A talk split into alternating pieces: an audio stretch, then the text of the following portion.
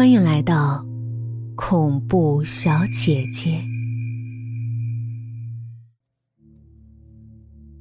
江安没有开灯，苍白的脸在电脑闪烁的蓝光里，像张枯瘦的面具。屏幕上倒计时的数字在急速的跳着，江安的心紧张的提到了嗓子眼儿。突然间，时间停在了零时零分零秒。江安飞快按键，购买成功。他这才靠在椅子上，长出了一口气。他终于秒到了，秒到了一张生魂卡。接下来的五天，他可以过得安心了。江安抓起背包，走出房门。和他合租房子的王胖子也走了过来。王胖子叫王琴，二百四十斤的体重，每走一步，地板都似乎会跟着颤一颤。他看见江安说：“怎么样？我成了，你呢？”王胖子咧了咧嘴：“当然没问题。”江安瞥了眼房子的第三间紧闭的门，和王胖子急匆匆的走出大厦。早晨的公交车十分拥挤，王胖子费力的挤上去，遭到众多白眼儿。这个时候，江安真不喜欢和他站在一起，脸上多少有点难堪。有人说：“哥们儿，减肥吧。”王胖子不高兴的说：“我就肥了，能把我怎么着？”人群里传出一丝尖细的笑声：“ 那就去死呗！” 哎，你他妈，你让谁？忽然，王胖子的声音戛然收住，庞大的身体像棉胎一样瘫软成一团，有紫红的血从嘴里涌出来，车子里立刻响起了此起彼伏的尖叫声。江安转过头，悚然的看着他说：“你，你，你没秒到啊。”王胖子的嘴唇。变成了可怖的青紫。他艰难的摇了摇头，说：“祝你好运吧。”随即，沉重的垂下了头。江安这才看见他的背上，竟插着一把匕首，黑色手柄上挥着一只黑色的蝎子。王胖子死的那天。司机把公车径直开进了公安局。可车上的人太多了，根本没人注意到究竟是谁刺出的。江安作为王胖子的合租伙伴，被警察盘问了许久，不过他始终没有说出生还卡的事儿。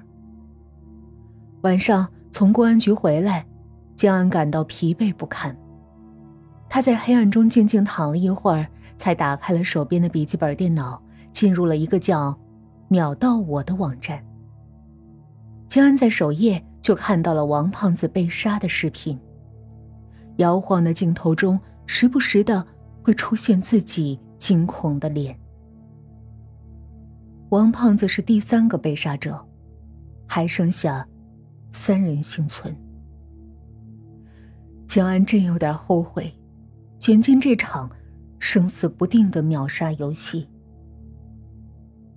其实他加入这个网站是因为另一个室友齐人，他住在第三个房间里。那是一个月前的周末，江安正在房间里玩游戏，齐人忽然推门进来，神秘兮兮的说：“嗨，介绍你个好玩的给你。”齐人说的好玩的，就是秒到我网站的首页上一排一排的美女照片，下面跑着倒计时。齐人说：“一元秒杀，秒到晚上就送上门只有今天开放注册！别说哥们儿我不照顾你。”说完，齐人就拍了拍江安的肩膀，离开了。江安看着艳光四射的屏幕，忍不住注册了。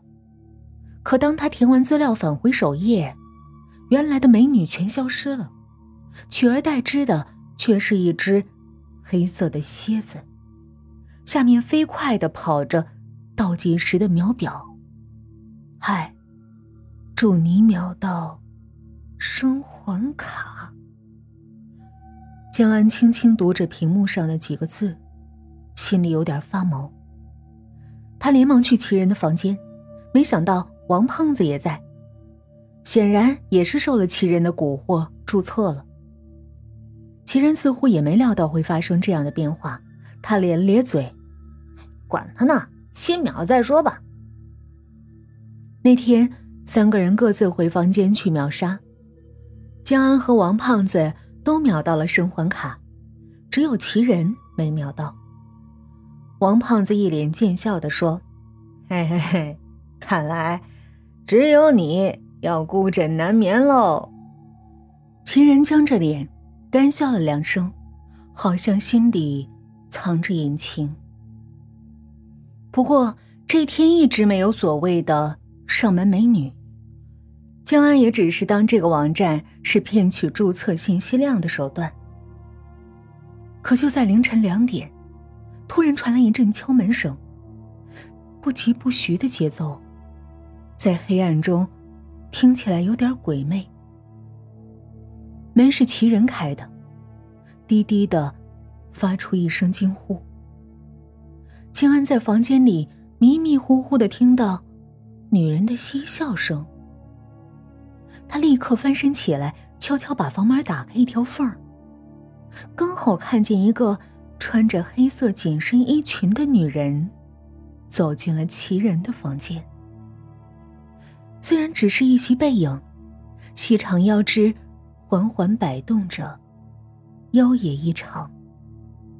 他随手掩上房门，白皙的手背似乎纹了只蝎子的图案。就在这时，王胖子的房门也发出。咔的一声，很快他就发来一条短信说：“我靠，美女应该是咱们的吧？”江安关了手机，没回复，因为他隐隐觉得这事儿有点蹊跷，不对头。嗨，大家好，我是余音，欢迎微信搜索公众号“恐怖小姐姐”。能听到余音，更多的有声作品哦，也欢迎您私信小鱼和我一起交流。记得微信公众号是“恐怖小姐姐”哦。